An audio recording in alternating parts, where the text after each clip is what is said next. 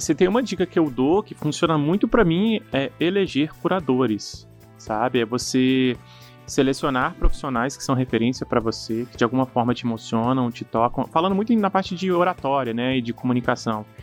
E, e, perceber quais são os gatilhos desses caras, como é que eles falam, como é que eles se comportam, o que, que tem na, na, na locução e na maneira como eles falam que te provoca alguma emoção, né?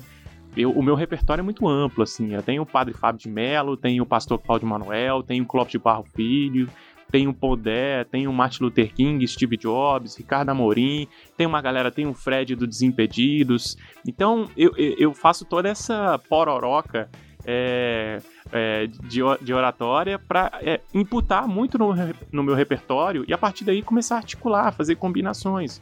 Usar palavras talvez que não são tão cotidianas e surpreender as pessoas na hora de falar, né? Brincar com isso. Então, pô, você tem suas redes sociais, tenta usar elas como uma tenta usar ela como elas, né, como uma ferramenta de trabalho para você melhorar o seu repertório. Começa a seguir pessoas que realmente vão acrescentar, que tem um conteúdo na escrita, na oratória.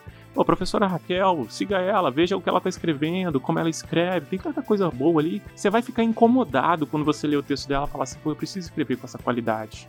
Mesmo que eu queira colocar gíria, mesmo que eu... Mas é, mesmo que eu queira colocar gíria, palavrão, mas olha como é culto, olha como é bem colocado. Se a professora Raquel colocasse um palavrão no texto dela, ia ficar elegante, porque ela sabe como oh, fazer. Mas é, mas essa é a questão, saber como fazer. E, e, e para isso a gente precisa de repertório. E repertório se dá através de pesquisa. Se você não quer pegar um livro, não quer pegar um dicionário, cara, usa as plataformas que você tem na mão, sigam pessoas que vão agregar valor. A gente passa muito tempo nas redes sociais conectado. Será que a gente não pode usar esse tempo para aprender?